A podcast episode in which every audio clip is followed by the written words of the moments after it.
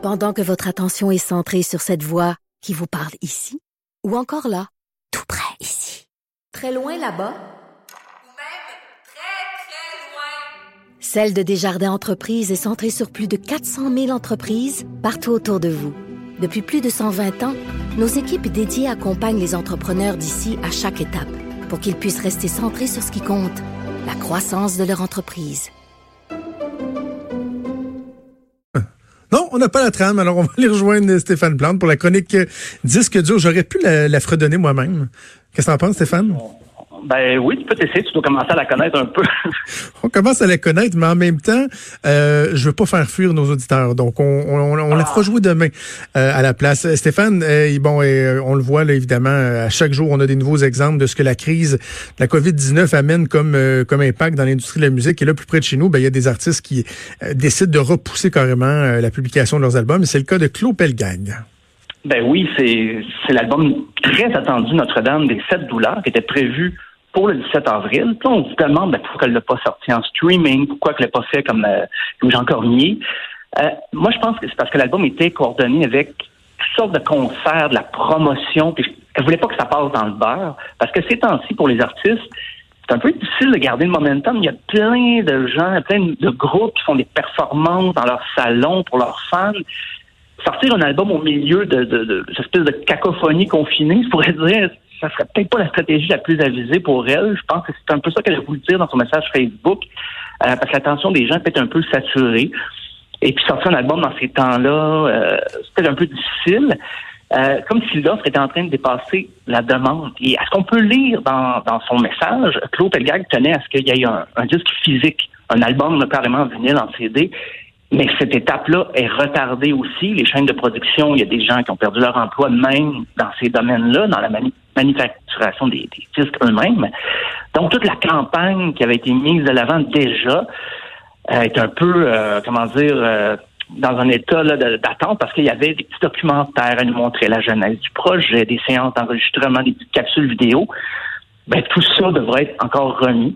Et même dans son message sur Facebook, elle s'est permis une petite pointe envers ses collègues. Elle dit Sachez oh. que la meilleure façon de nous encourager en ce moment, et depuis toujours, ce n'est pas de regarder des lives Facebook ou Instagram, mais bien d'acheter, de streamer, de précommander nos albums.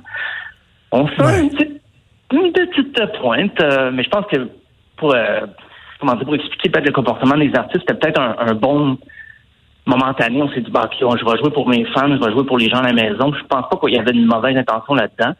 Mais c'est après quelques semaines, on commence je à me, Ouais, je me permettrai un petit commentaire euh, éditorial. Là aussi, faut, faut pas juste euh, se regarder le nombril, euh, Madame Pelgang, là, parce qu'il y a beaucoup de gens. On parle de 1,5 million de demandes au chômage juste dans les deux dernières semaines au Canada. L'économie qui est au, qui est carrément à l'arrêt. Le Québec qui est, qui est à pause. ça se peut que le premier choix des gens en ce moment dans la gestion du portefeuille, c'est pas d'acheter un album en streaming ou en précommande, mais d'essayer de se divertir un peu. Donc, tu sais, je ferai attention de ne pas culpabiliser les gens trop trop. Je suis pas sûr que c'est la bonne stratégie. Voilà. Oui, surtout que c'est un mouvement spontané de la part des artistes. C'est pas quelque chose qui était prémédité, donc on voulait pas nuire à personne. Alors c'est à voir qu'est-ce qu'elle va faire, parce que peut-être elle-même dans les prochaines semaines, euh, dans l'attente, elle va décider de faire aussi un spectacle en direct. En attendant, elle est sortie un, un, extrait de l'album qui, dans les circonstances actuelles, euh, le titre prend une drôle de, signification. La, la chanson s'appelle J'aurai les cheveux longs. Alors, on va écouter un extrait. Ah.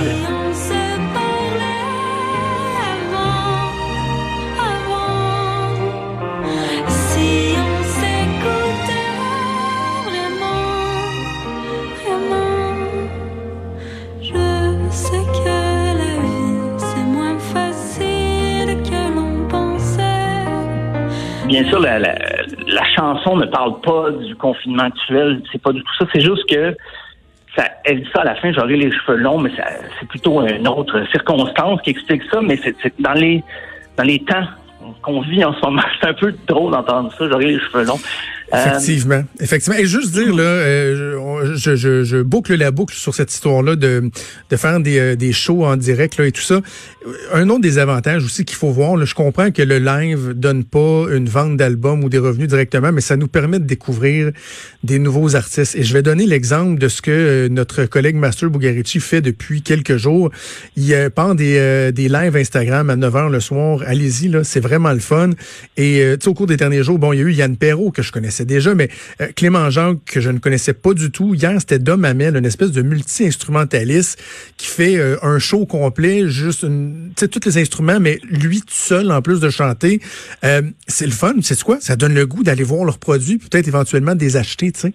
Donc, ça va nous permettre de découvrir des nouveaux talents, des gens qu'on connaissait pas avant. Donc, tant mieux si ça peut avoir ça comme effet, comme, comme dommage collatéral positif, disons. Là. Et tu parles de Clément Jacques, ça m'amène à mon deuxième point, parce que Clément Jacques devait se produire au Poudza Fest, mais ça a été reporté. Et là, on n'a pas pris de chance. Le Poudza Fest devait être euh, du 15 ou 17 mai prochain.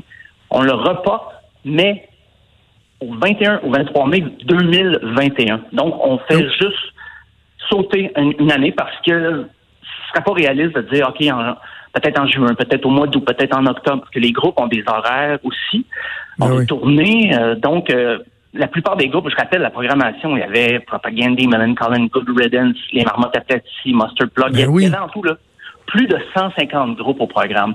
Et le fondateur du festival, Hugo Midi, a écrit hier sur Facebook, et donc on, a, on a attendu le plus longtemps possible, on espérait un miracle, mais il est évident qu'on ne pourra pas tenir le festival dans les circonstances actuelles. Et en plus, cette année, c'était le dixième anniversaire. Puis là, tout, tous les groupes étaient contents de participer au dixième anniversaire. D'ailleurs, la plupart auraient confirmé déjà pour l'année prochaine. Et les commanditaires et collaborateurs aussi sont solidaires et promettent de, de mettre pas à la roue pour l'année prochaine. Donc, c'est quand même une bonne nouvelle. Faire une meilleure édition plutôt qu'une édition euh, plus, euh, comment dire, plus improvisée dans quelques mois, ben, autant remettre ça à l'année prochaine dans les dates sensiblement pareilles. Et euh, pour ceux qui ont acheté des passes attendez, vous allez avoir des messages bientôt, savoir si vous allez pouvoir être remboursé ou les garder, pourquoi pas, pour l'année prochaine. OK, donc ça, c'est pour le, le, le, le, Poudza Fest. On parlait de bon d'événements reportés, de sorties d'albums reportés, mais il y en a d'autres qui vont décider de garder le cap, mais trouver des façons euh, très originales pour euh, en faire la promotion. Et c'est le cas de Weezer. Ben oui, il a créé un jeu vidéo, et ça s'appelle The End of the Game Game, parce que The End ah of the Game étant l'extrait, le single qui est sorti à l'automne. Euh, Pitchfork, le, le, le, site web euh, musical, disait que le jeu, par contre, très difficile. Donc, si comme moi, le dernier jour que vous avez joué, c'était Tetris ou Pac-Man, c'est peut-être pas pour vous. Euh, c'est une histoire. Le scénario du jeu vidéo est assez étrange. Faut, il faut choisir tout d'abord un personnage qui est un membre du groupe et vous devez affronter un patron extraterrestre. Voilà. On est dans l'univers Weezer. Et ce, ce méchant boss extraterrestre, si on veut l'affronter, il faut se donner des vies extra.